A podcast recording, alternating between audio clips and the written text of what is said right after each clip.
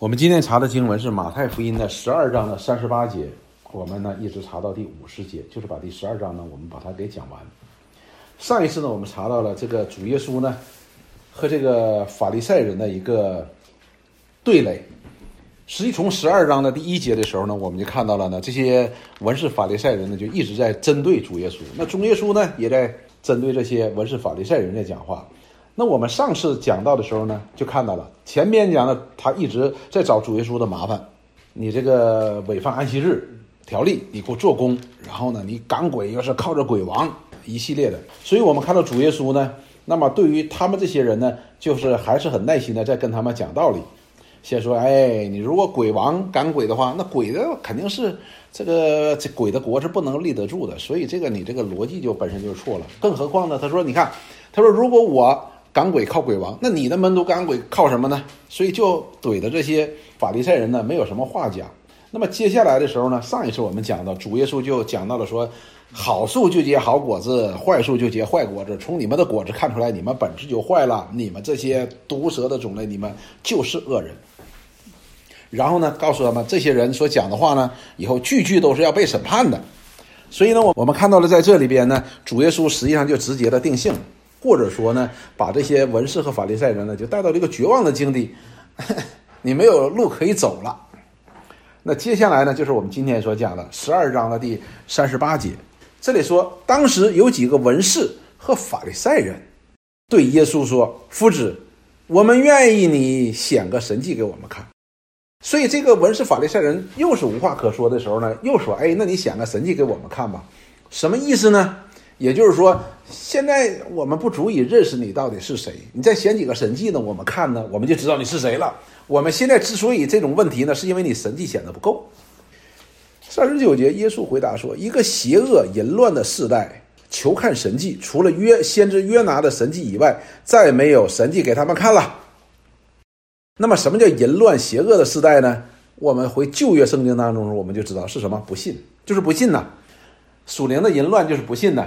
就是拜偶像嘛，所以这个时代你们根本就是不信的。说你们这个时代的人求神迹，然后他说，除了约拿的神迹以外，再没有神迹给你们看了。那么这个约拿的神迹呢，我们想的时候呢，可能会想的小一点。我们看主耶稣如何解释这个约拿的神迹。那么主耶稣的意思说什么？对这些不信的时代呢，约拿的神迹就足以够了，约拿的神迹就已经够了。那约拿的神迹是什么呢？第四十节说，约拿三日三夜在大鱼肚腹中，人子也要这样三日三夜在地里头。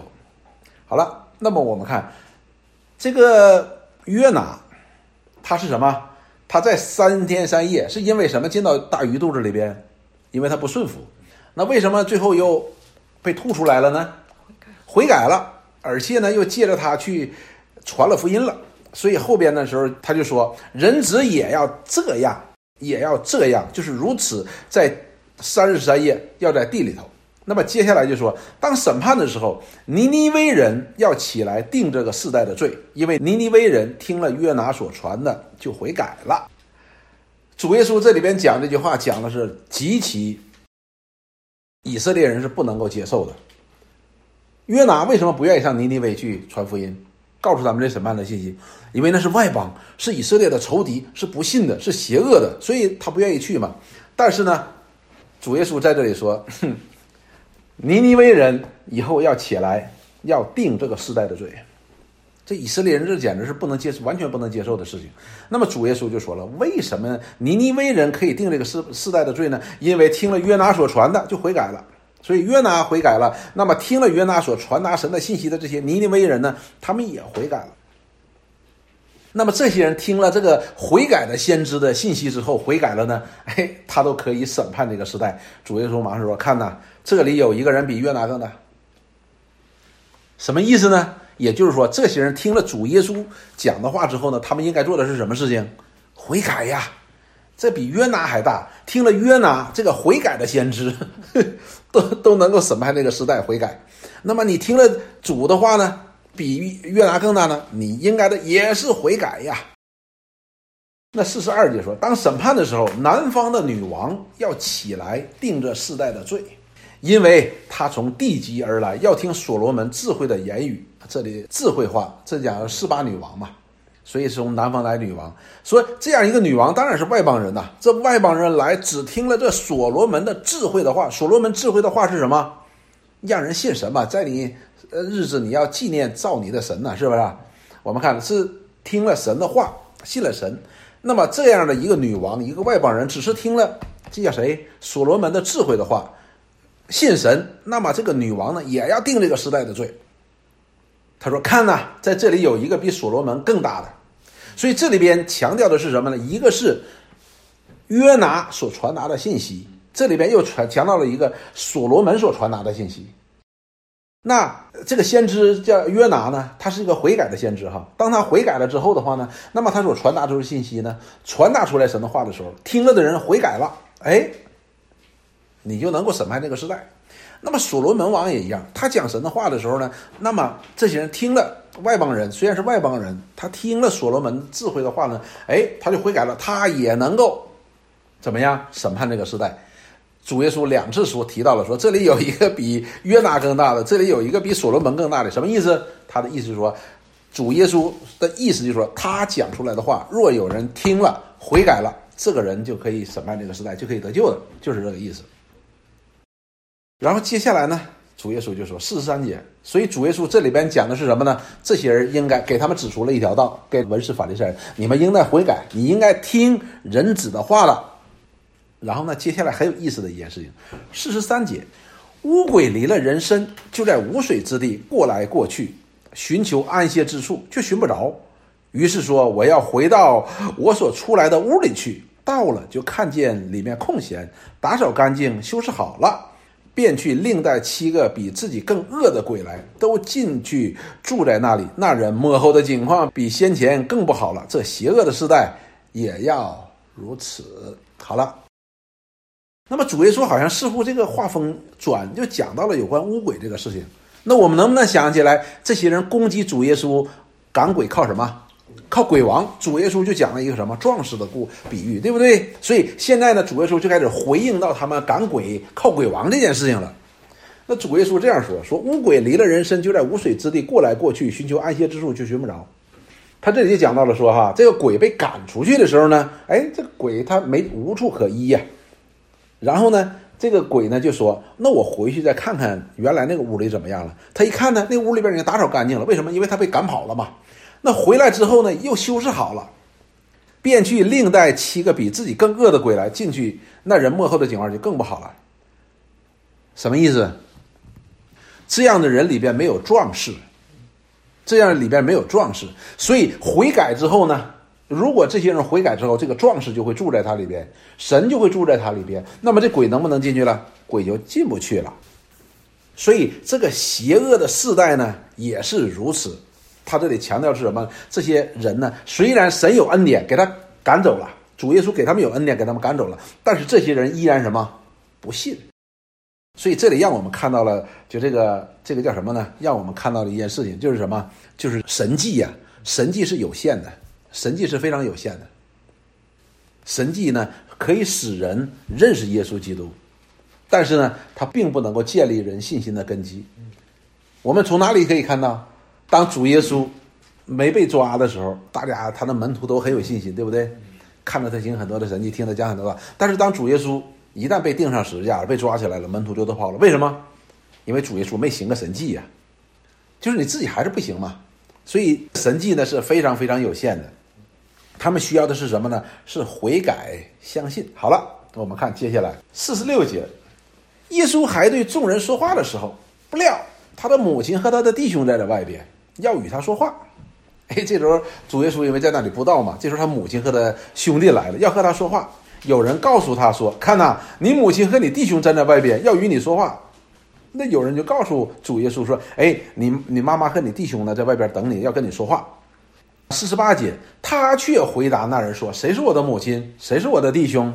哎，这句话我们领定听起来有点不顺耳，但是我们必须听下一节，就伸手指着门徒说：“看呐。”我的母亲，我的弟兄，就指着他这些门徒。这些门徒是什么呢？是跟随他的人。说凡遵行我天父旨意的，就是我的弟兄姐妹和母亲了。这节经文就作为一个收官之话，非常重要。这里重点是什么？第一，遵行我天父旨意。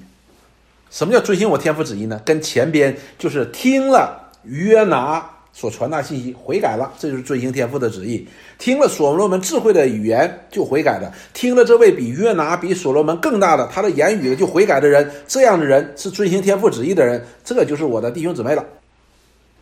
所以主耶稣在这里他讲到了什么呢？信心呢，就讲到了另外一层关系了，就是在神的里边的一个关系了。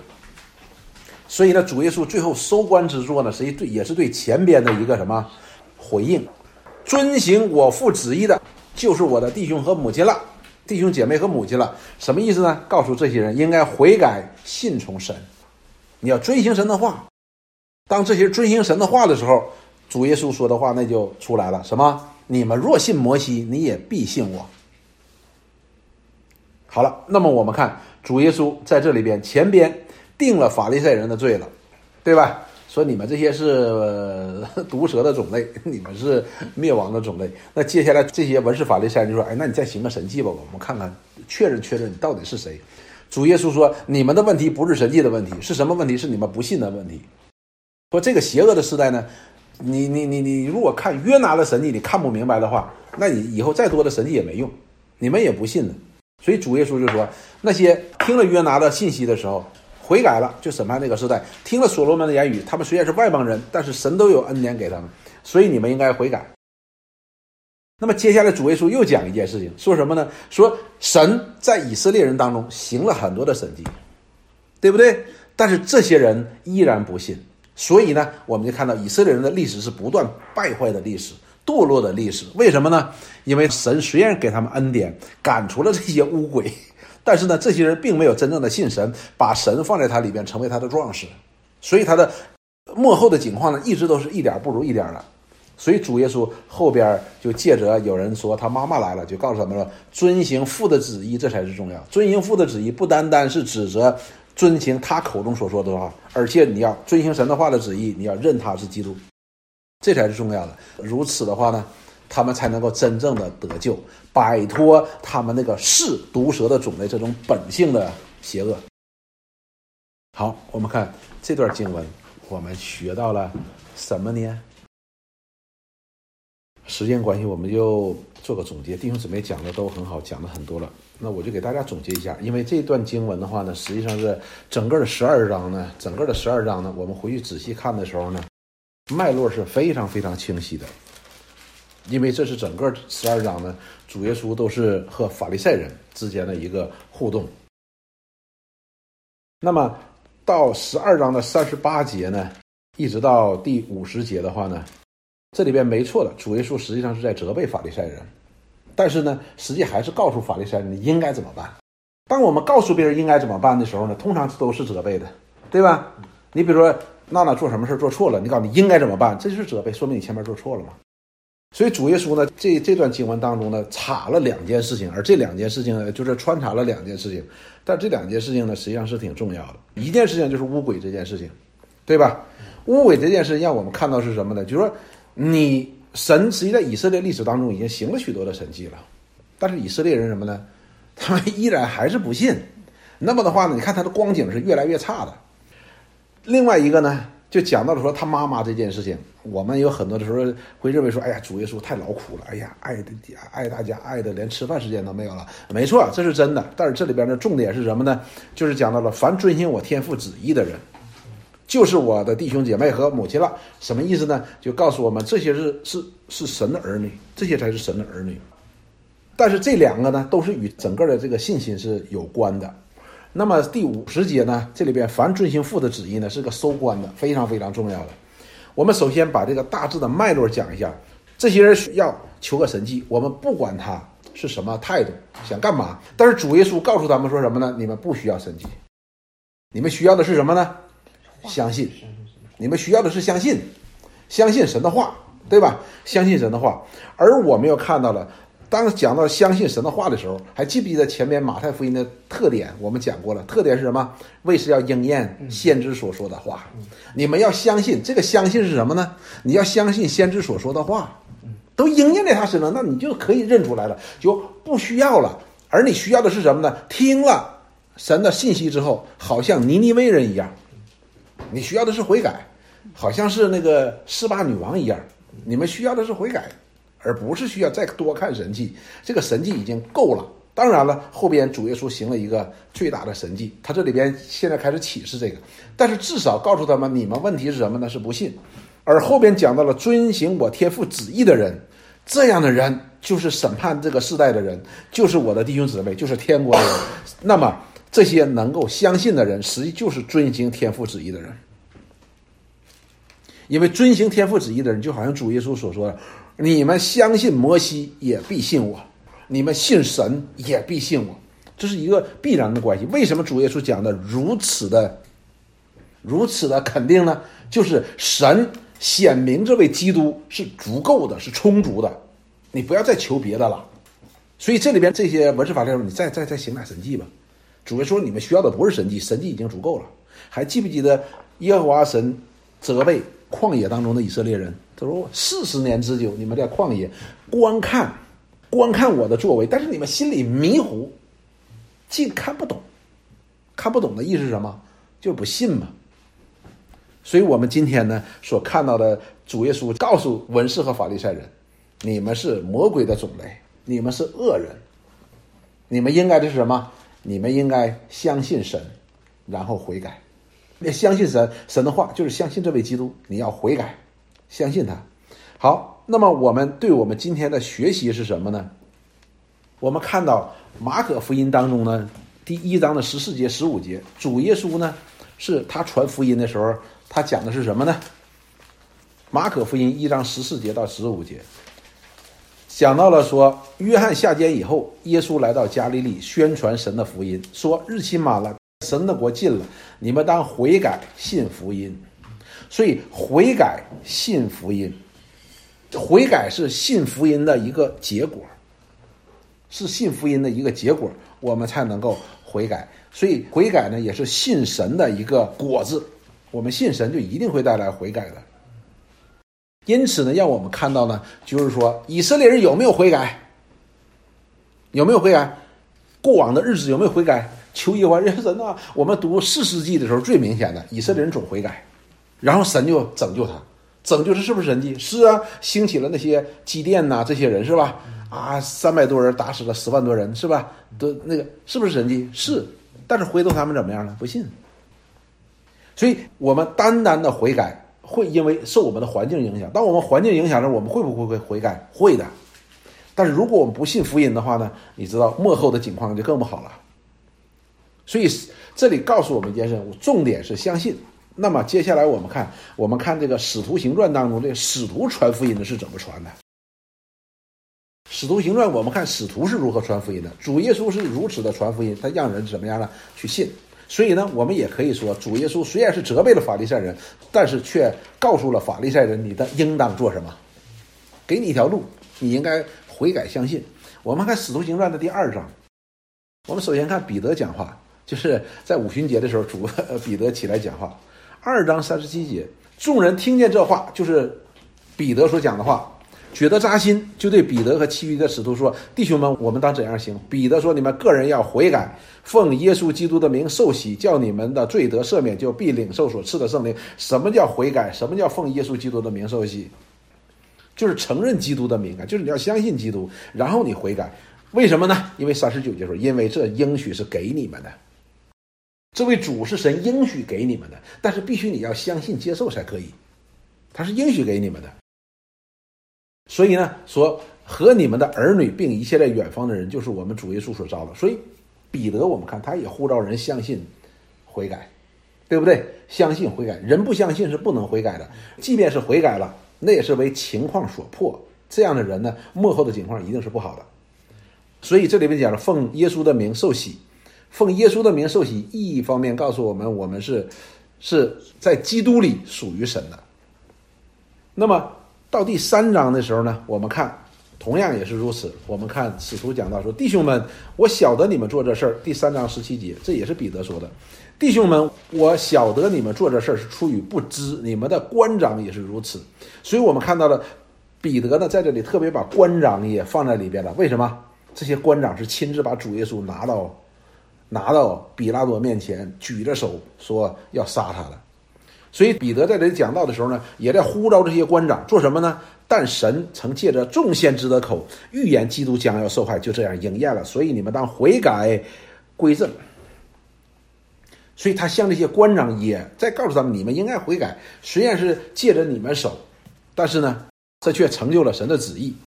那么你们应该的是悔改归正，使你们的罪得以涂抹，这样安舒的日子必从主面前来到。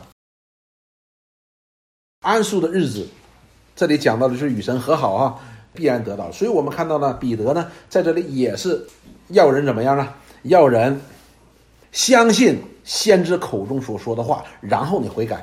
否则的话，那些官长能悔改吗？不能悔改呀！他怎么能承认自己错了？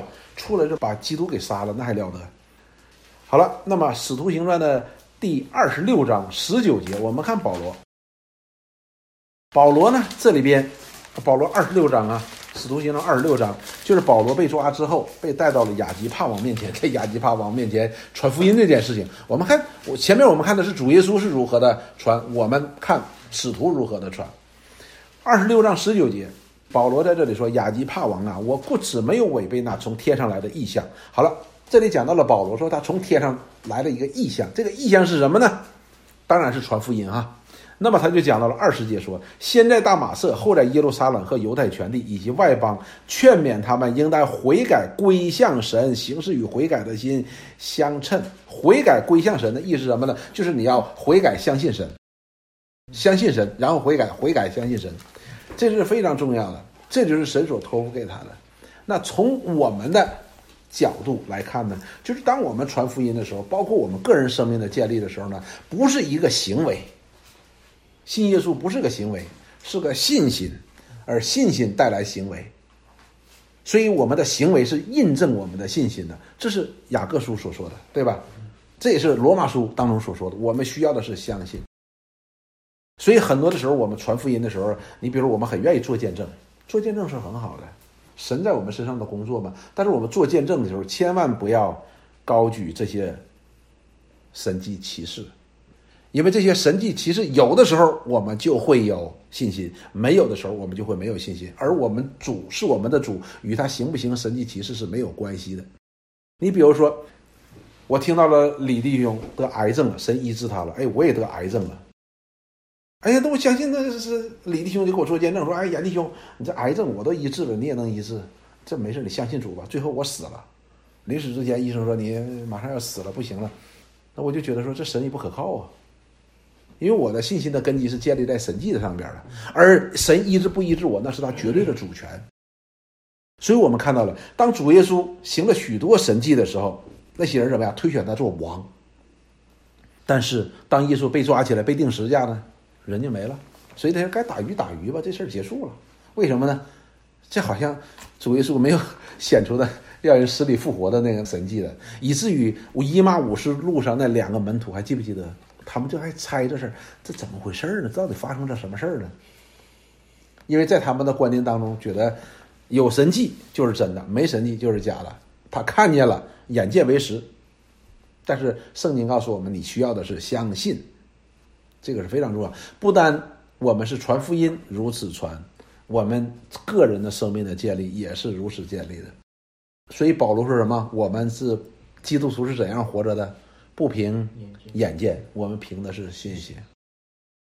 所以这个呢，对我们来说帮助是非常大的。主耶稣虽然在责备这里边的文士法利赛人，但是弟兄姊妹，我们生来就是文法利赛人，我们还不如法利赛人。